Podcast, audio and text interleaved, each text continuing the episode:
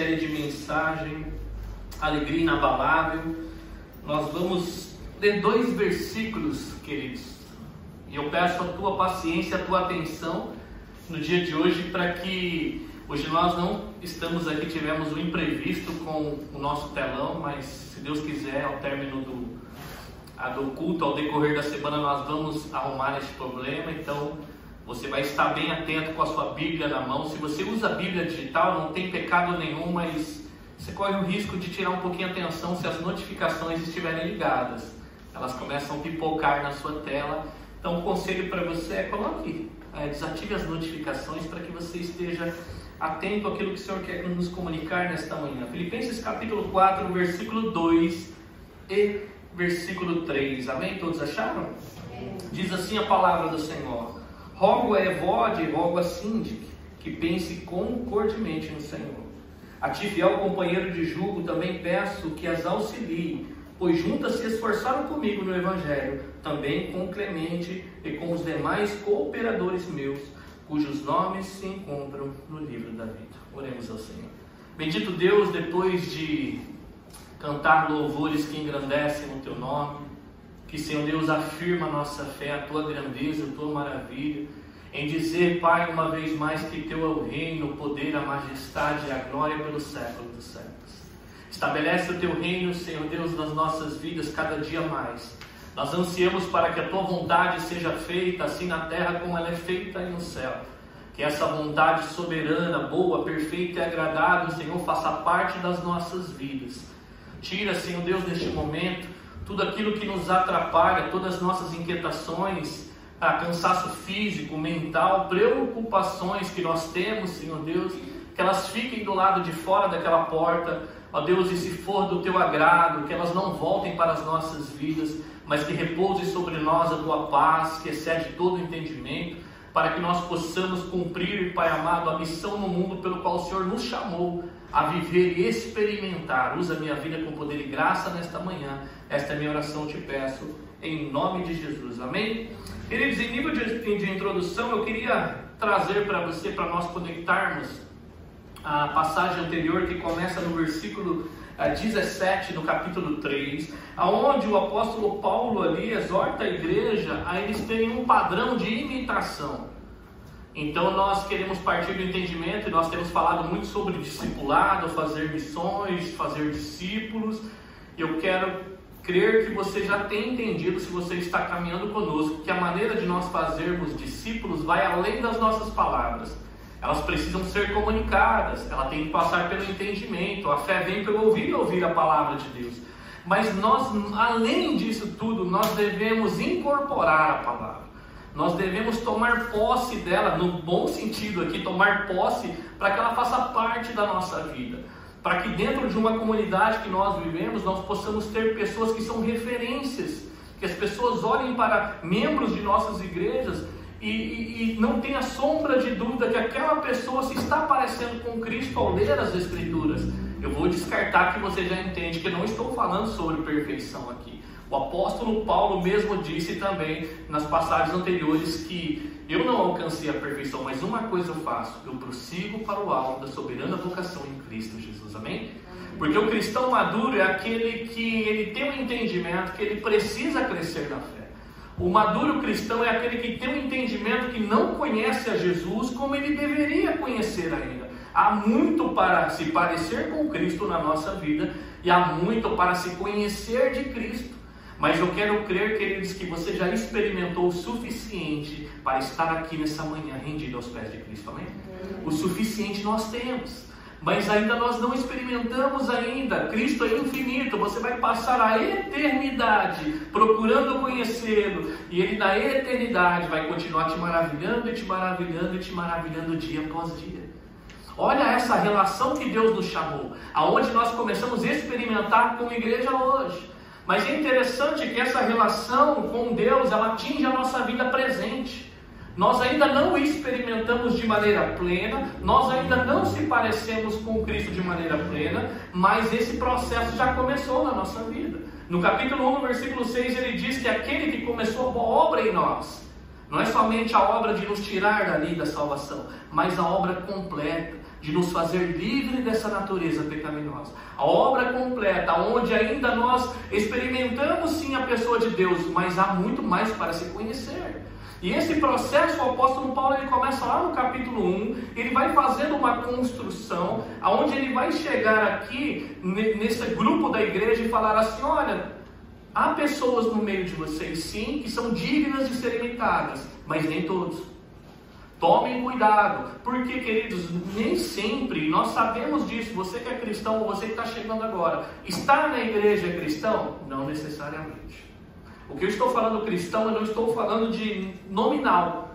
Aquele que poderia falar, né, existe o católico não praticante, mas na prática também existe o cristão não praticante, aquele que professa a sua fé. E no grupo aqui, no, na passagem anterior, havia homens e mulheres, provavelmente, que o apóstolo Paulo denomina eles como inimigo da cruz. E não eram pessoas que perseguiam a igreja, eram pessoas que estavam no meio da comunidade diziam conhecer a Cristo, mas viviam como se não conhecesse. O apóstolo Paulo fala: olha, o Deus dele é o estômago, eles só pensam no aqui e agora. Não busquem imitar essas pessoas, olhem para nós, e não somente o apóstolo Paulo se coloca no modelo específico, porque o único modelo específico ele já tratou no capítulo 2. Tende em vós o mesmo sentimento que houve também em Cristo Jesus. Mas quando ele se refere a nós, é porque ele quer mostrar que ele não é exclusivo. Deus não está só obrando na vida de Paulo, Deus está obrando na vida dos membros da igreja. Deus não somente obra na minha vida, mas Ele obra na de vocês também, amém? Porque foi o mesmo Deus que me salvou, salvou vocês também da condenação e também do poderio do pecado. E aí ele chama, então imite essas pessoas e não busque imitar os inimigos da cruz. E aí ele mostra lá o destino deles é perdição. Porque nós podemos ser tentados no meio cristão a, a, desculpar, a encontrar uma desculpa e um modelo que se diz supostamente cristão para que nós venhamos justificar os nossos pecados. Aí eu faço por quê? Porque fulano faz. Eu tenho tratado na última mensagem que para nossa infelicidade, os modelos cristãos, muitos deles, não vou generalizar porque eu não, não posso fazer isso, mas muitos deles não são dignos de serem eu não estou falando isso porque eu sou bom, porque eu sou perfeito, é porque as escrituras apresentam de que maneira que nós devemos viver. Modelos aonde cantores gospel jovens se casam e dali três meses separam e fica tudo certo. E aonde pessoas tentam pregar o evangelho genuíno e as pessoas acham que nós estamos falando algo de outro mundo. Queridos, nem todos que estão no nosso meio, quando eu falo no nosso meio, não estou falando exclusivamente do Betel Liga mas aqueles que se dizem cristãos são dignos de serem imitados. Mas aqueles que buscam de verdade, assim como o apóstolo Paulo, nós passamos Epafrodito e passamos Timóteo, viviam não buscando os próprios interesses, mas sim de Cristo.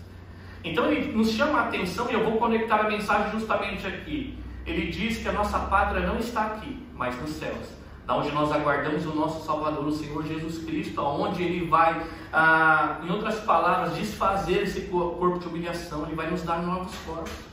Porque ele entende que o cristão ainda, por mais que ele lute contra a sua natureza pecaminosa, ele vai cair. Isso não pode ser uma desculpa para nós. Mas o cristão genuíno não é aquele que olha para a congregação e vê ali um estilo de vida pecaminoso e fala, eu vou fazer porque fulano faz. Não. Ele olha para a vinda do Senhor Jesus Cristo, aquele que virá e nos libertará desse corpo pecaminoso. E é justamente aqui que o apóstolo Paulo fala ele encaixa essa mensagem dizendo: fique no versículo 1 capítulo 4, firmes no Senhor. A tentação de querer imitar pessoas que vivem no pecado é grande. Se você vacilar, a sua carne, queridos, ela é terrível. A sua carne ela vai querer fazer algo que desagrada o Senhor. E agora a pergunta é: quais são os modelos que nós estamos seguindo? E a outra pergunta que eu fiz na mensagem passada é: nós estamos sendo modelo para aqueles que estão chegando. Paulo diz: olhem para nós. Hoje, nesta manhã, nós poderemos falar para os nossos filhos, para as pessoas que estão chegando: olhem para nós. É justamente aqui que Paulo ele vai fazendo essa construção, porque ele quer chegar, queridos, aqui, a trazer uma exortação de um cuidado pastoral. E aqui eu consigo ver o apóstolo Paulo com o coração de um pai quando ele chega no versículo 2 do, ah, no versículo 2 do capítulo 4, ele vai exortar aqui dois membros da igreja. E ele vai dar nomes, queridos. Agora você pare para imaginar no primeiro século, quando as cartas eram escritas, sabe de que maneira que as cartas eram lidas? Publicamente. Publicamente, assim como ele, eles abriam a carta e falaram: receba aí Epafrodito, para que todos ouvissem aquilo. Agora Paulo já pensou, ele abrisse uma carta ao nosso respeito, escrevesse o que ele diria de nós na comunidade cristã se ele nos chamasse pelo nome numa congregação. E Paulo vai mostrar aqui que o sentido é de restauração, é de amor, é de afeto. Como um pai chama o seu filho. Por isso que no versículo 2 ele vai dar dois nomes. Se você levar os seus olhos para lá, ele vai dizer assim: rogo a Evode e rogo a Cindy. Pensem concordemente no Senhor. Então, queridos, nós vamos ver aqui a súplica do apóstolo Paulo. Ele poderia sim dar a carteirada aqui, porque ele era líder da igreja. Ele foi comissionado pelo próprio Cristo a ser uma autoridade. Mas ele usa da sua autoridade não para impor alguma coisa, mas ele suplica como alguém que ama aquelas vidas, em querer ver aquelas vidas restauradas. E é por isso que ele vai dizer aqui que eu rogo que pense concordemente no Senhor. Nós vamos entender aqui diante da carta que o apóstolo Paulo já havia exortado a igreja em passagens anteriores. Por isso que eu quero pedir a sua atenção, nós vamos voltar alguns textos aqui, coloque uma marca no capítulo 4 que nós vamos voltar. Então ele começa essa exortação na sua construção, no capítulo 1, versículo 27. Eu convido você a levar os teus olhos para lá. Capítulo 1, versículo 27 desta mesma carta. Olha a construção do apóstolo Paulo quando ele começa lá. Ele vai dizer assim, versículo 27 do capítulo 1. Vivei acima de tudo por modo digno do evangelho de Cristo, para que eu indo ver-vos ou estando ausente, ouça no tocante a vós outros que estáis firmes em um só espírito, uma só alma, lutando juntos pela fé evangélica. É interessante que o apóstolo Paulo não sabia se ele ia sair livre. Ele estava confiante, mas ele falou: Olha, o veredito está vindo aí, para mim não vai ser nenhuma vergonha, porque para mim o viver é Cristo e morrer é lucro. Mas eu quero ouvir um ver de vocês que vocês estão vivendo assim. E o que me chamou a atenção a estudar as Escrituras é que o testemunho cristão é algo visível, queridos. Porque o apóstolo Paulo fala: se eu for, eu quero observar, meus olhos veem. Mas se eu não for também, eu quero ouvir. Mas como que o apóstolo Paulo ouviria? Daqueles que viram. Porque provavelmente quem está levando o relato ao apóstolo Paulo aqui é Epafrodito. Epafrodito foi um jovem que foi enviado à igreja para levar mantimentos e dar suporte ao apóstolo Paulo na prisão. É como se ele chegasse assim e falou: apóstolo Paulo, a igreja, bênção demais. A igreja está auxiliando, até me enviou aqui mantimentos. Nós estamos aqui com você, você não está sozinho, mas o apóstolo Paulo está tendo um probleminha lá na igreja. Lá.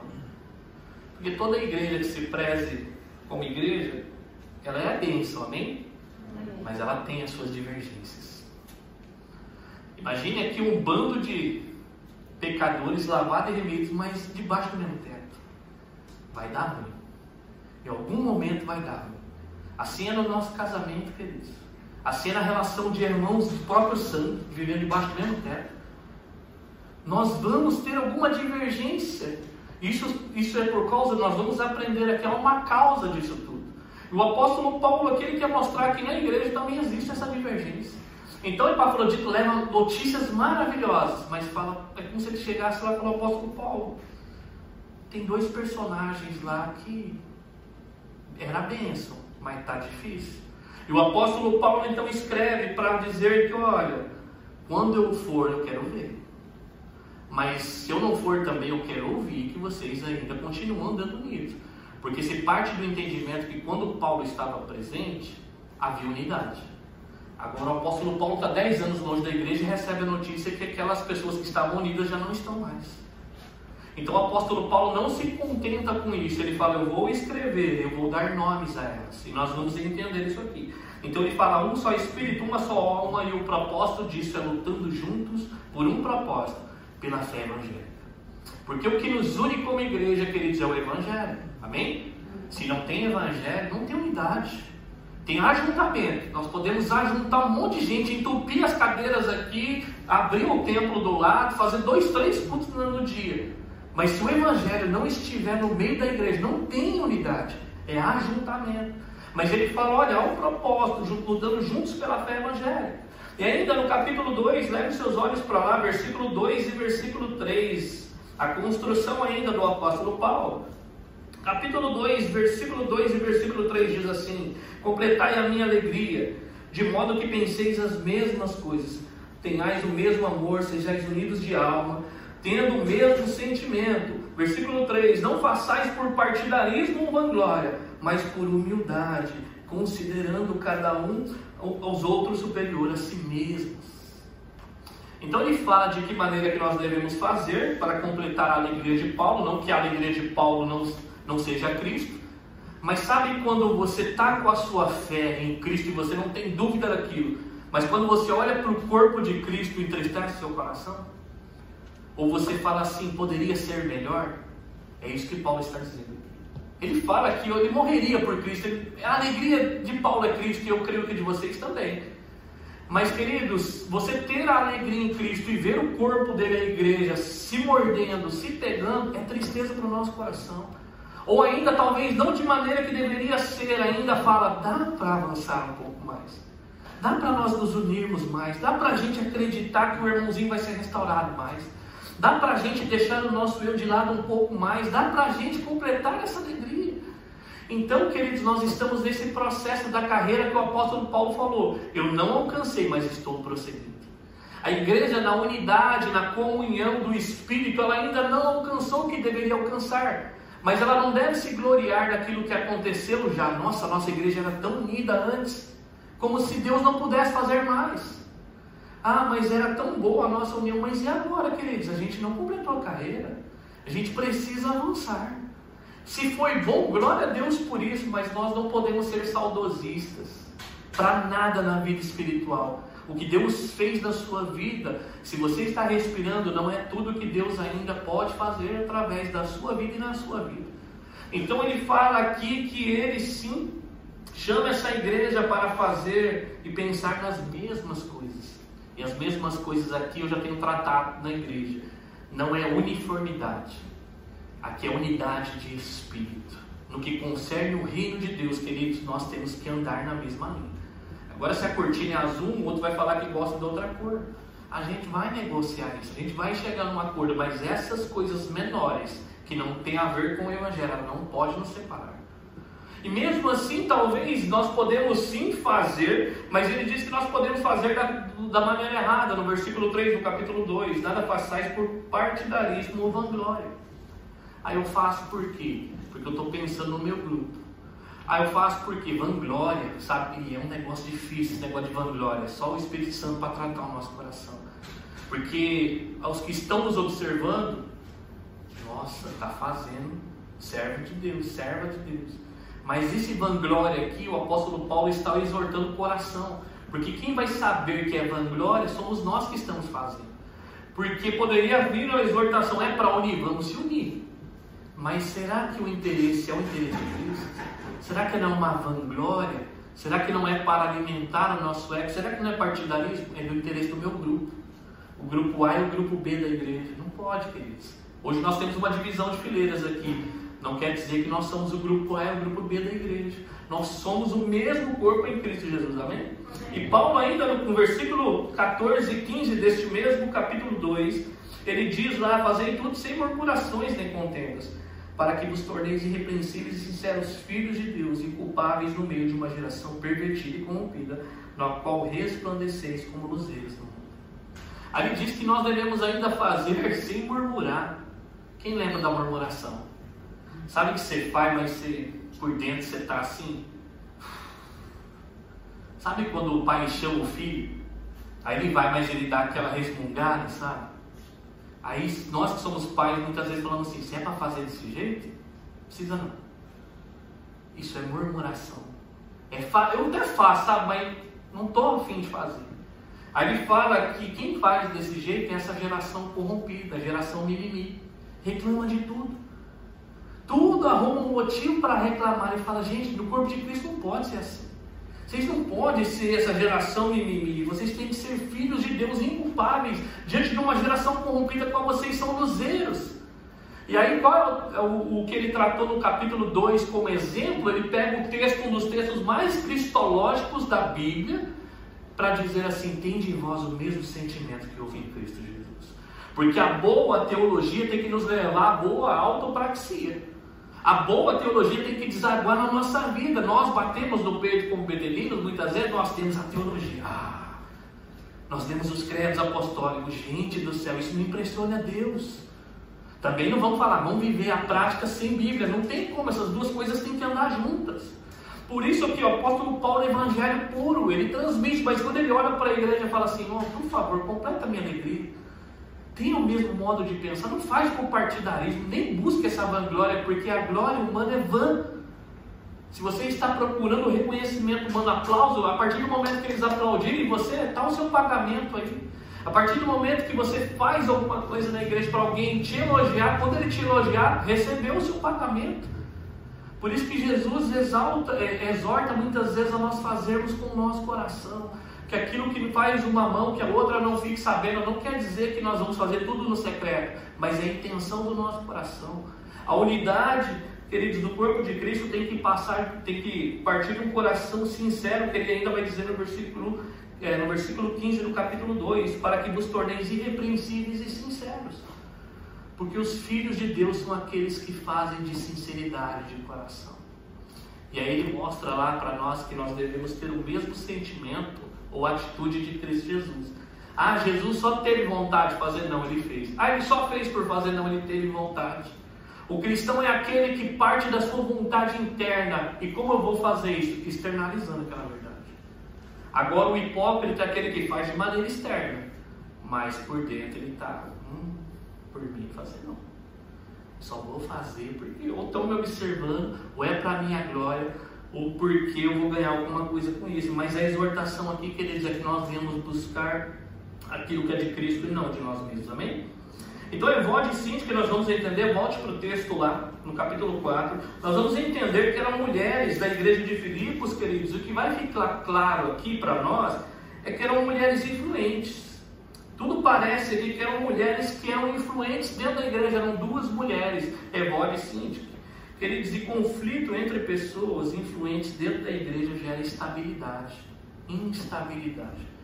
Qualquer divisão no corpo de Cristo vai causar dano, vai causar dano, alguma espécie de dano. Mas quando parte, queridos, de pessoas que têm influência na igreja, isso causa um estrago muito grande. E se acredita que essas duas mulheres eram mulheres influentes dentro da igreja. Por isso que a exortação ainda no versículo 2, no, é, no capítulo 2, no versículo 2, quando ele diz, pensem as mesmas coisas, tendes o mesmo amor, sejam unidos de alma, tendo o mesmo sentimento, quando ele diz pense as mesmas coisas aqui, queridos, é pela fé evangélica. Quando ele vai dizer ali o mesmo amor, é o amor uns pelos outros, unidos em amor, não fazer acepção de pessoas.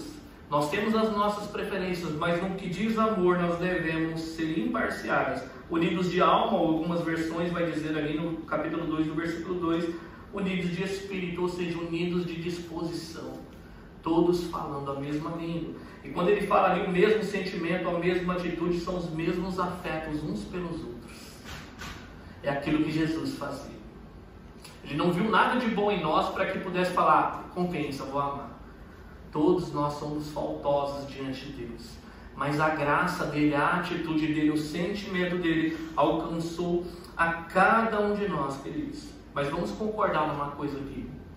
É verdade que qualquer um de nós que aqui estamos, nós não conseguimos ainda em vida alcançar a perfeição dessas qualidades citadas aqui. Mas o que estava acontecendo dentro da igreja é que era nítido na comunidade que essa unidade ela não acontecia.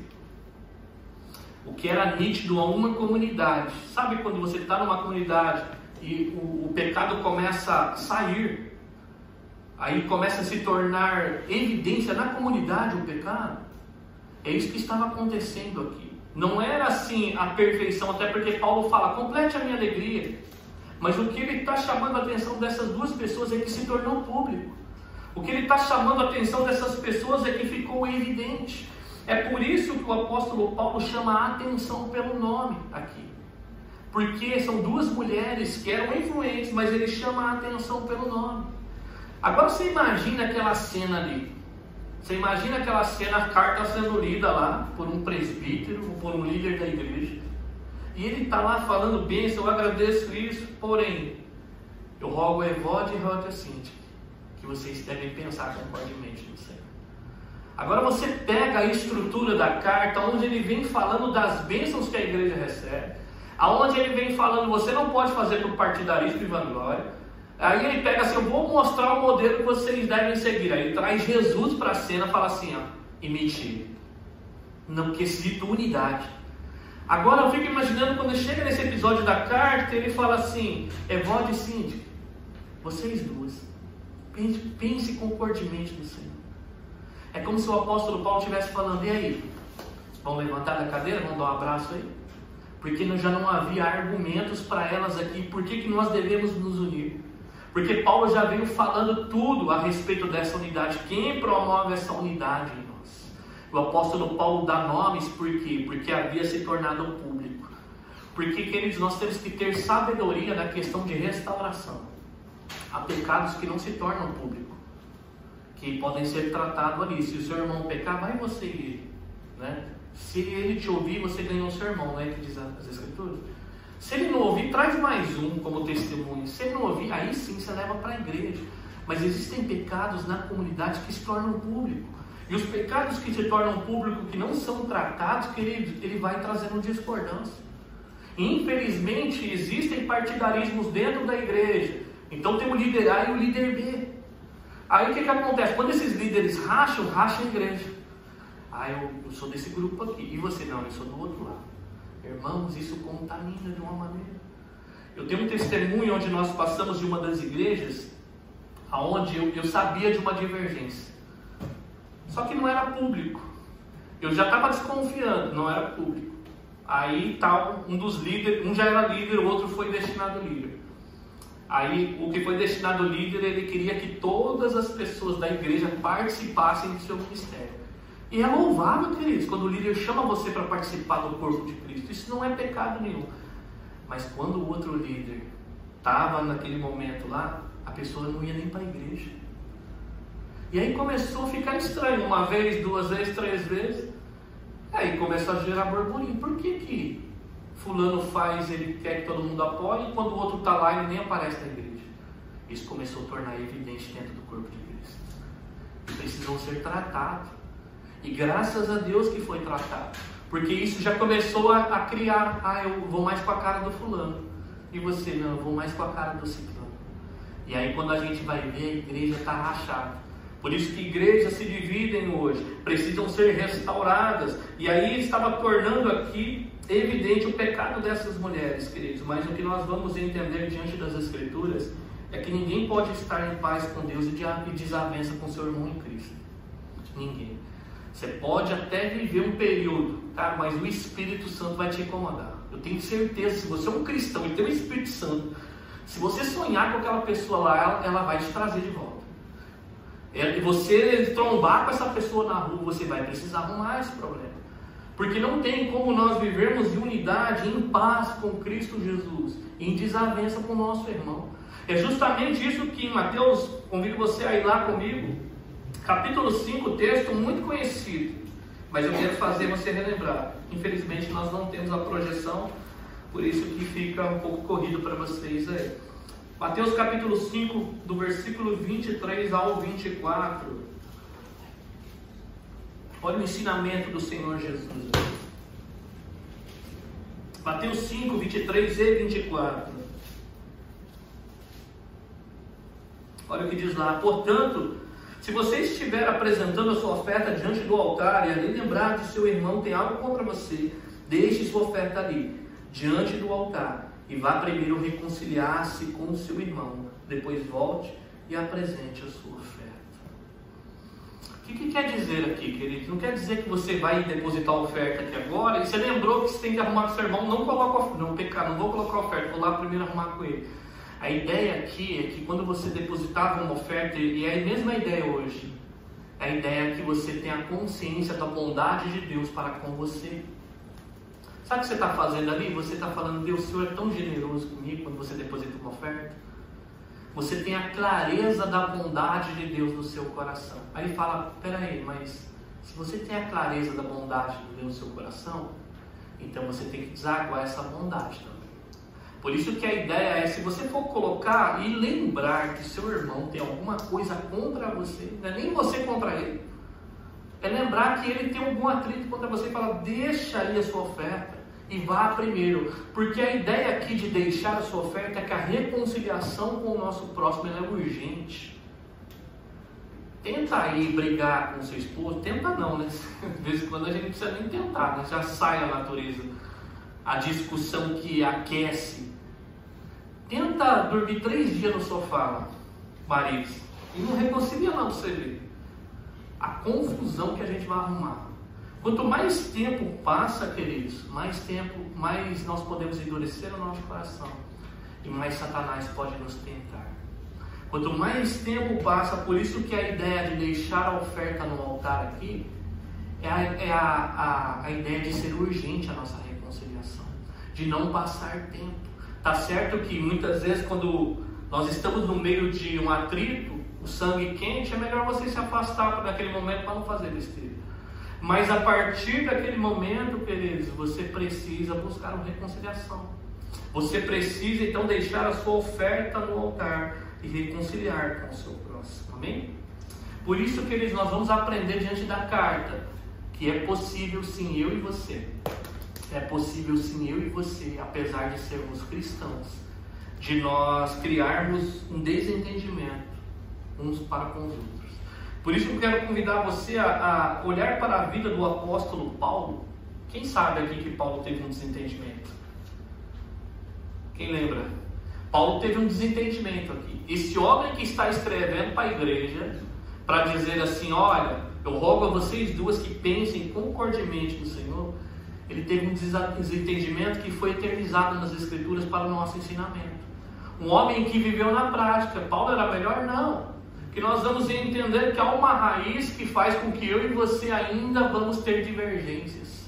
Por isso que olhe lá em Atos do capítulo 12, o apóstolo Paulo aqui, depois de ele ir numa missão e levantar ofertas ali em Antioquia para levar para Jerusalém, olha o que ele vai dizer ali. Atos capítulo 12, versículo 25, vai dizer assim: Tendo terminado sua missão, Barnabé e Saulo voltaram de Jerusalém, levando, é, voltaram de Jerusalém, levando consigo João, também chamado Marcos. Então a missão aqui era levar ofertas é, levantadas em Antioquia para Jerusalém. E aí, quando eles voltaram para Jerusalém, de Jerusalém para Antioquia, eles dizem aqui que eles chamam Marcos para ir com eles. Depois de estarem ali adorando e jejuando por um tempo, eles vão então para a sua obra missionária, que está no versículo 2, que eu não vou ler, mas você pode ler com paciência na sua casa. Então eles partem ali para a sua primeira obra missionária, no capítulo 13 logo no, no versículo 1, eles resolvem levar esse jovem chamado João Marcos com eles. É um menino. Menino que naquela cultura é 30 anos, então eu estou menino ainda, amém? Então era um menino, era um jovem, era um, talvez inexperiente da vida, nós não sabemos, as escrituras não nos apresentam isso. Mas eles levam e eu acredito que Marcos ele tinha um testemunho de vida, porque Paulo e Barnabé não chamariam qualquer pessoa para acompanhá-los na obra missionária. Assim como ele chamou Timóteo em Atos do capítulo 16. Então Marcos tinha algo a apresentar para que aqueles homens o chamassem para que os acompanhassem. Então está ali Barnabé e Paulo, ou Saulo, que está escrito aqui, para levar João Marcos. Mas olha o que acontece em Atos 13, versículo 13. Olha o que acontece em certo ponto dessa viagem. Atos 13, 13 diz assim: De Pafos, Paulo e seus companheiros navegaram para Perge na Panfilha. João os deixou ali e voltou para Jerusalém. Então eles levaram Marcos. Marcos provavelmente tinham credenciais, ele tinha ah, no seu estilo de vida testificado de fato que ele era um cristão verdadeiro. Mas aí quando eles avançam ali de Pafos, e aí, quando eles navegam ali para Perge, na Panfilha, ele diz que João Marcos aqui, o Marcos, ele fala, fui, vão aí vocês, vou mais não. É muita especulação aqui, comentaristas tentam especular o que, que aconteceu. Porque naquele tempo havia muitas doenças. Poderia ser as enfermidades, né, o coronavírus, tá aí, de a gente ser contaminado. Poderia ser a inexperiência, poderia ser a saudade da família. Poderia ser, sei lá, foi na minha emoção, eu tomei a decisão de ir e agora eu estou aqui.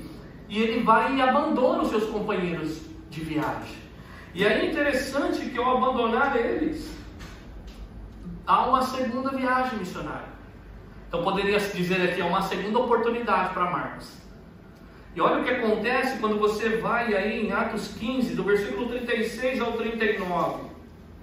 Certo tempo depois, na segunda viagem missionária de Paulo e Barnabé, Atos 15, do 36 ao 39. Alguns dias depois, disse, é, disse Paulo a Barnabé: Voltemos agora para visitar os irmãos por todas as cidades das quais anunciamos a palavra de Deus, para ver como passam. Versículo 37: Barnabé queria levar também João, chamado Marcos.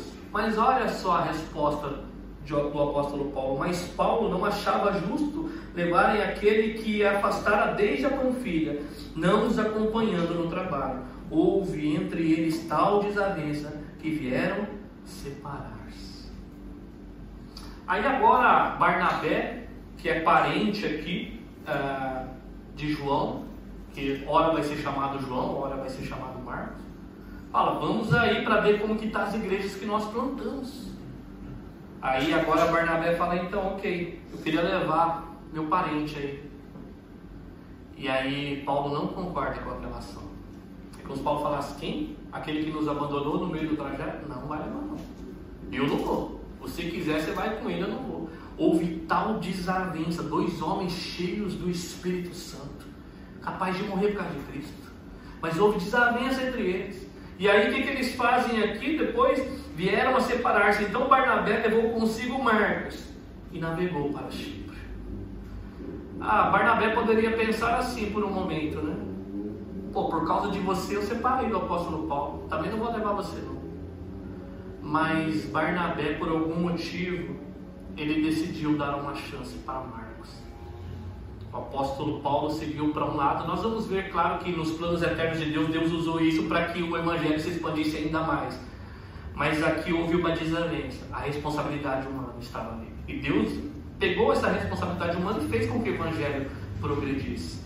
Mas Barnabé não passou a mão, o texto não fala que ele passou a mão na cabeça de Marcos, mas ele resolveu levar Marcos. Em outras palavras, para discipular aquele jovem. E é interessante ali, quando nós vamos mais para frente, queridos, nós vamos perceber que houve sim desavença, mas o apóstolo Paulo reconcilia com Marcos. Permaneceu um tempo, houve sim um mal entendido, mas quando você vai ali em Colossenses, capítulo 4, versículo 10 e versículo 11. Olha só o que diz o apóstolo Paulo ali depois de um tempo.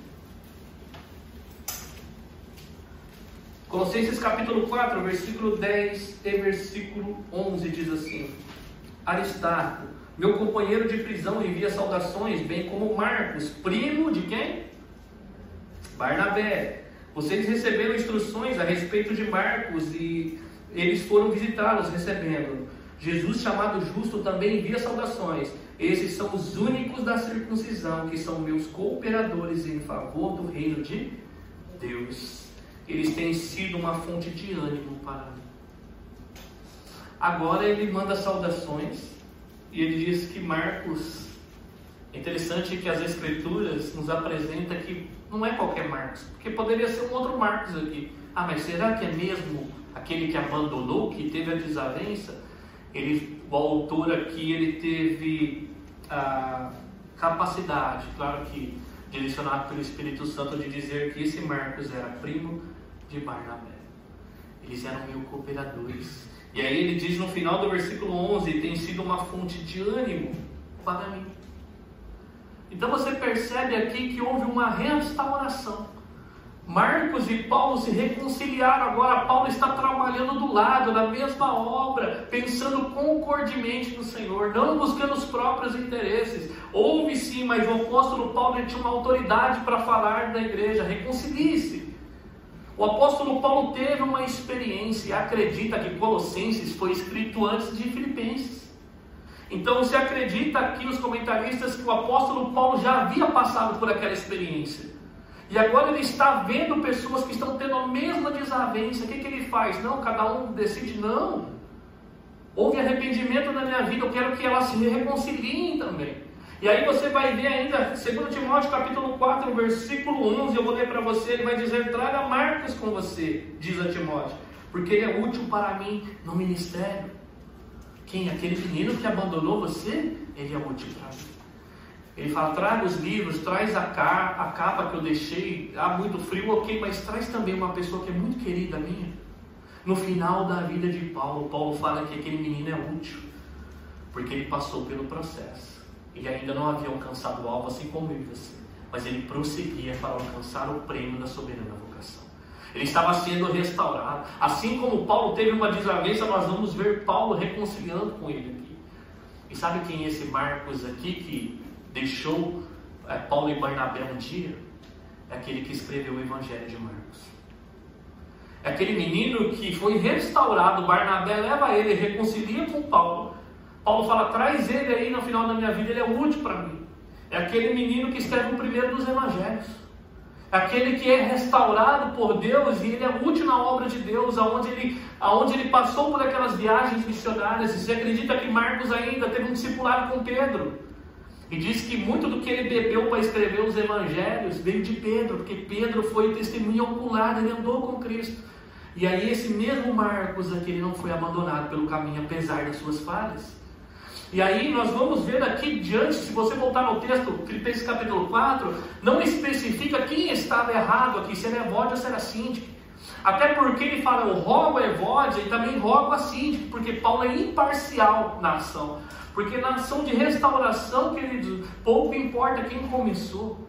Importa que tem que haver reconciliação. Quem começou aqui? Marcos começou a desavença. Não fica claro se foi Marcos que depois entrou em contato, mandou um telefonema lá para Paulo e falou: ah, vamos reconciliar. Não, não fica claro. Mas houve aqui a evidência que houve reconciliação. Queridos, deve haver reconciliação se nós somos filhos de Deus. Por isso que nós vamos ver aqui, queridos, que há um problema entre nós e esse problema pode causar sim muitas desavenças entre nós. E aí é interessante aqui que o apóstolo Paulo, quando diz ali no capítulo 4, para essas mulheres, falando para que elas venham se reconciliar, ele não dá para elas uma condição assim, olha, se a condição for favorável, reconcilie-se. Né? Se os, os astros se alinharem, reconcilie-se. Se o tempo estiver bom, então faça isso, queridos. Porque muitas vezes, o que, que acontece? Isso aqui não é só para a nossa unidade do corpo, mas para qualquer pecado. Se nós não tivermos humildade para buscar uma restauração em Deus, nós vamos querer achar o problema do lado de fora. Ah, mas quem mandou, quem mandou me tentar? Se não me tentasse, não ia acontecer. Queridos, as circunstâncias externas só vêm para alimentar aquilo que está no nosso coração. É ali que o problema está sendo ah, feito. É o nosso coração. Não era circunstância interna, externa assim. Ah, poderia ser Evódia que havia começado, ou poderia ser ambas, ou poderia ser a outra. E aí nós não podemos jamais estar justificando como cristão que nós só agimos dessa maneira porque houve uma circunstância. Ah, porque você me irrita. Se você não me irritar, está tudo certo. Então nós colocamos uma condicional, mas aqui nós sabemos que o problema, queridos, das nossas desavenças, ou qualquer outro pecado, é um problema do coração humano. É por isso que vai haver desavenças, porque o nosso coração ainda está sendo trabalhado. Por isso que Tiago, olhe para lá comigo, Tiago capítulo 4, você já conhece esse versículo se você está no nosso meio. Tiago 4, versículo 1 o apóstolo o Tiago aqui ele vai falar de onde vêm as nossas contendas, os nossos atritos, as nossas desavenças. Tiago capítulo 4, versículo 1. Ele vai dizer assim, uma pergunta retórica, então ele já tem uma resposta. De onde vêm as guerras e contendas que há entre vocês? Aí ele vai responder. Não vem das paixões que guerreiam dentro de vocês? Havia problemas também de monte ali, quando o Tiago escreve aquelas igrejas ali. Ali pergunta de onde que vem as contendas que há entre vocês, as brigas, as desavenças, as separações. A pergunta aqui é uma pergunta retórica, porque não vem do lado externo, vem do nosso coração. E é ali que ele aponta para dizer: vem das paixões que guerreiam dentro de vocês, dentro de nós. Isso aqui é muito comum. Se você já passou por um discipulado, ou se você teve a oportunidade de estudar, ou até mesmo de aconselhar casais, é complicado. Senta os dois ali, ah, pastor, a culpa é dele. Ah, pastor, você não conhece minha mulher. Ah, se você conhecesse. Porque a gente está procurando ainda o problema dos nossos atritos no outro. E na verdade, os atritos acontecem dentro de nós. É dentro de nós que o nosso coração precisa, querer ser tratado. É ali que o Evangelho está trabalhando. O Evangelho não quer moldar a sua aparência, ela não quer ensinar você a como preparar os talheres da sua mesa, a como estender a sua cama e procurar ter um ambiente agradável, que tudo isso pode ajudar, queridos, mas o problema do homem é no coração. Nós podemos sim fazer muitas coisas dentro da igreja que aparentemente ah, as pessoas vão estar juntas, pelo menos, queridos. Mas eu falo para você, para você estar junto como igreja, tem que haver atrito.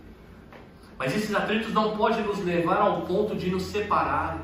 Porque eu falo para você, são pecadores que estão unidos debaixo do mesmo teto. Por isso que você congregar numa igreja vai exigir de você renúncia. Você congregar numa igreja vai exigir, exigir de você que você ame o seu irmão assim como ele é. Vai exigir de você que você concorde com o irmão, não porque ele gosta da cor vermelha ou preta, mas porque ele ama o mesmo Jesus que você. E quando eu falo que você concorde, queridos, você já está comigo um tempo, eu não estou falando assim, viu o pecado? Fecha o olho. Não é isso que eu estou dizendo. Eu estou dizendo que há indiferenças entre nós, que podem causar divisões entre nós. Mas a ideia aqui do apóstolo Paulo, ao escrever para aquela igreja, é: pode assim haver desavenças, porque o nosso problema está no coração. E ainda nós não alcançamos aquilo que deveríamos alcançar. Deus está obrando em nós, mas isso não pode ser uma desculpa para nós vivermos separados um do outro. Nós podemos sim restaurar em Cristo Jesus, e o chamado aqui é para dentro do nosso coração, queridos, para que nós venhamos olhar para nós quando houver um atrito entre nós, nós sabemos que o problema é mais profundo. E é justamente ali que o Evangelho está trabalhando em nós, queridos. E qual foi a última vez, queridos, que nós buscamos no Senhor pedindo que Ele governe o nosso coração? Ah, hoje nós cantamos aqui a oração do Pai Nosso. É uma das orações mais lindas, foi a oração modelo que Jesus ensinou a orar. E uma das coisas mais difíceis é de verdade experimentar, faça a tua vontade. E é interessante que ele faz uma comparação de como, como que é a vontade de Deus, como é no céu, onde todos estão ali ansiando para fazer a vontade do Pai. Quando eu falo faz a tua vontade, vem o teu reino, Senhor, vem estabelecendo sobre nós. Vem sobre nós, vem como igreja, isso é uma oração da igreja, querido, isso não é uma oração de ímpio, não. Isso não é uma oração de um jogo de futebol. Quem já jogou futebol aqui sabe disso. A gente vai para o vestiário e faz essa oração como se fosse um, um mantra. Pai nosso que está no céu. A gente nem sabe o que está falando. Mas essa é uma oração da igreja, um clamor da igreja. Senhor Deus, faça a tua vontade. E é interessante que o pão não é meu ainda. O pão é de quem? É nosso, amém? Você vê que é uma oração coletiva. Você vê que a igreja, queridos, não é cada um buscando o próprio interesse, mas sim o de Cristo. A igreja é onde nós vamos sentar muitas vezes em conselhos de igreja, quem já participou sabe que o bicho pega muitas vezes, mas a pergunta é: o que, que Jesus tem a ver com todo esse projeto? E as nossas diferenças elas vão ficando pequenas. E aí nós vamos aprendendo com Jesus que de fato ele sim era Deus e poderia se esvaziar a si mesmo para fazer a vontade do Pai, mas nós, queridos, nós somos vazios por natureza. Que nós precisamos entender isso o Rei da Glória, queridos, aquele que poderia assim não se sujeitar àquilo que ele sujeitou à humilhação. E muitas vezes nós vamos ter que se sujeitar para que nós possamos andar em unidade na igreja. Nós vamos ter, queridos, que abrir mão do nosso eu para estar caminhando uns com os outros. Quando eu falo caminhando, eu não estou falando de ajuntamento. Estou falando de família. Estou falando de família que caminham junto, que cada um tem os seus defeitos, mas continua sendo família. Aonde quando as coisas derem errada e tiverem errado, nós vamos chamar a atenção, mas nós vamos chamar para perto. Mas também, queridos, nós não podemos perder de vista que nós não podemos ser tratados como igreja como um cinema, como um jogo de futebol, como Olimpíadas. Cada um que está aqui, se você está em Cristo Jesus, ele é seu irmão. E Deus trará outros. Deus trará outros que virão e precisarão ser restaurados. Que precisarão olhar para nós como igreja e encontrar a unidade do corpo de Cristo. Vai encontrar defeitos, vai encontrar, mas que esses defeitos precisam ser consertados. Eles não podem permanecer assim. E justamente no versículo 3, o apóstolo Paulo, ele não confia somente nas palavras de uma carta. Olha o que ele vai dizer no versículo 3. Ele vai inserir, ele vai inserir aqui um personagem. Ele vai dizer assim: A ti, fiel companheiro de julgo, também peço que as auxilies, pois juntas se esforçaram comigo no Evangelho. Também com o Clemente e com os demais cooperadores meus, cujos nomes se encontram no livro da vida.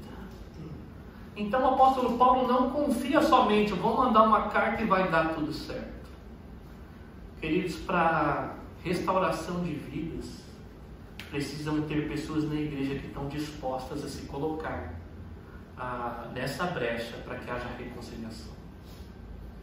Isso é muito interessante porque pode haver sim desavenças na igreja, mas Deus precisa levantar aqui companheiros de jugo. Bombeiros, né? Gosto muito do pastor Diogo, ele fala bombeiros de Deus. Quando o fogo acende, você não vai atacar gasolina, você vai apagar o negócio. Você vai ser a, aquele da turma do deixa disso. Vem aqui, vamos conversar. Você vai intermediar a relação, porque muitas vezes relacionamento dentro da igreja, ninguém quer ouvir o outro. Um está falando, o outro está falando, ele só quer que o interesse dele seja ouvido. Mas precisam ter pessoas que intermediam a nossa relação, pessoas que amam o Senhor Jesus. Por isso que ele fala, você aí, companheiro de julgo, peço que as auxilie Pessoas em restaurações, seja de casamento, seja de amizade, seja de irmão em Cristo, precisam ser auxiliadas. Tá certo, você estava errado, você também não pede perdão, vem aqui intermediar. E aí ele quer lembrar quem eram essas mulheres, elas se esforçaram comigo no Evangelho. Aquelas mulheres que elas eram cooperadoras do Evangelho. Aí Paulo olha para aquela situação e fala, não, não pode continuar assim. Elas entenderam, elas entenderam o Evangelho, não somente cooperadoras minhas, mas também com Clemente, com os demais cooperadores. Várias pessoas, essas mulheres eram mulheres que eram referências, queridos, que eram dignas de serem imitadas, mas naquele episódio na igreja, Paulo fala: não, vocês não podem continuar assim. Por isso, queridos, que nós temos que vigiar o nosso coração sempre, porque pode acontecer no nosso meio, de nós viermos a falhar. Eu sou pastor da igreja, mas se eu confiar na minha própria carne, eu sei que eu posso ferir vocês. E não é porque eu sou o pastor da igreja. Você tem que entender, queridos, que eu sou falho, assim como Paulo foi. Isso não pode ser uma desculpa para mim falhar com você.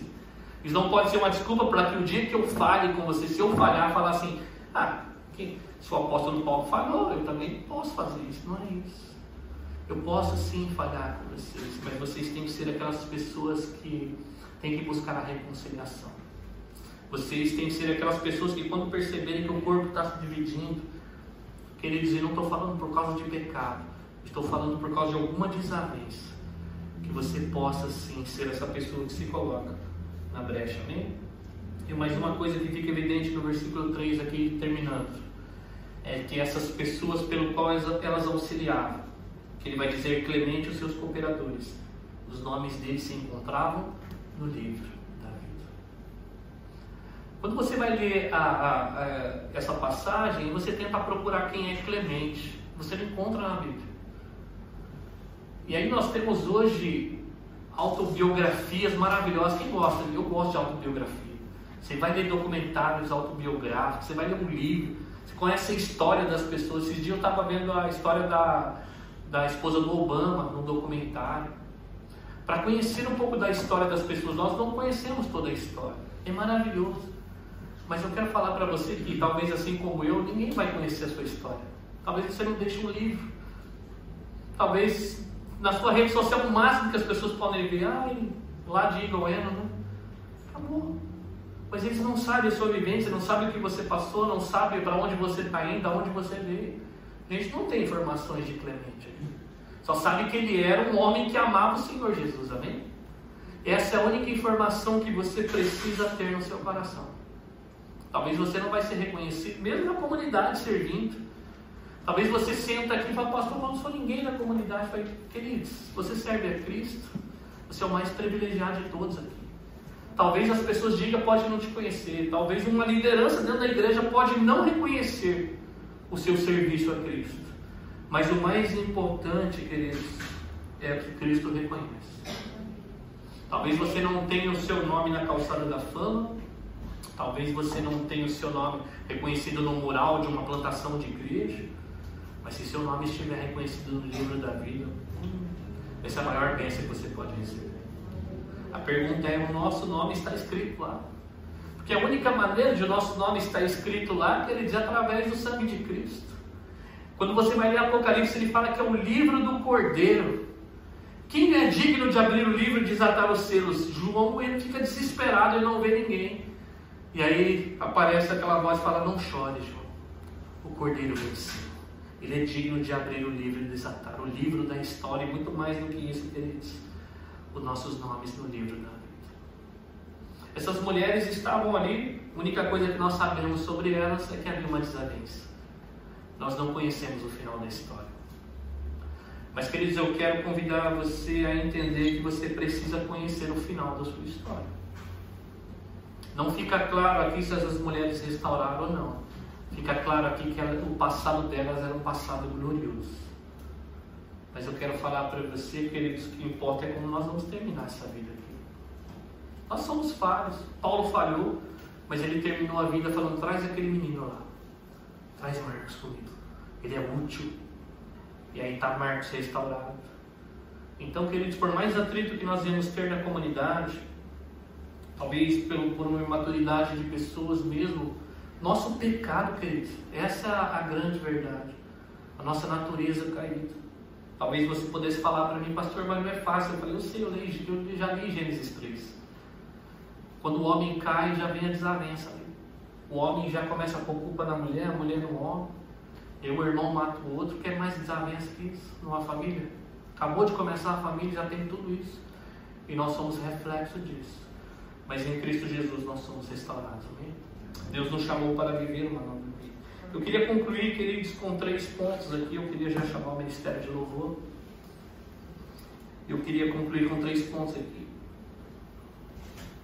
que é, o primeiro deles é que as desavenças entre irmãos na fé podem causar danos na igreja. Nunca pense assim, mas é eu com ele, ninguém tem nada a ver com isso. Biblicamente falando, se você faz parte da igreja de Cristo, não do ajuntamento, nós temos a ver com isso. Não porque, queridos, nós temos que se meter na sua vida, mas porque nós somos um corpo. E se um corpo está precisando, se um corpo topou o seu dedinho, numa quina da porta, se ele está sofrendo, a igreja precisa intermediar tudo isso.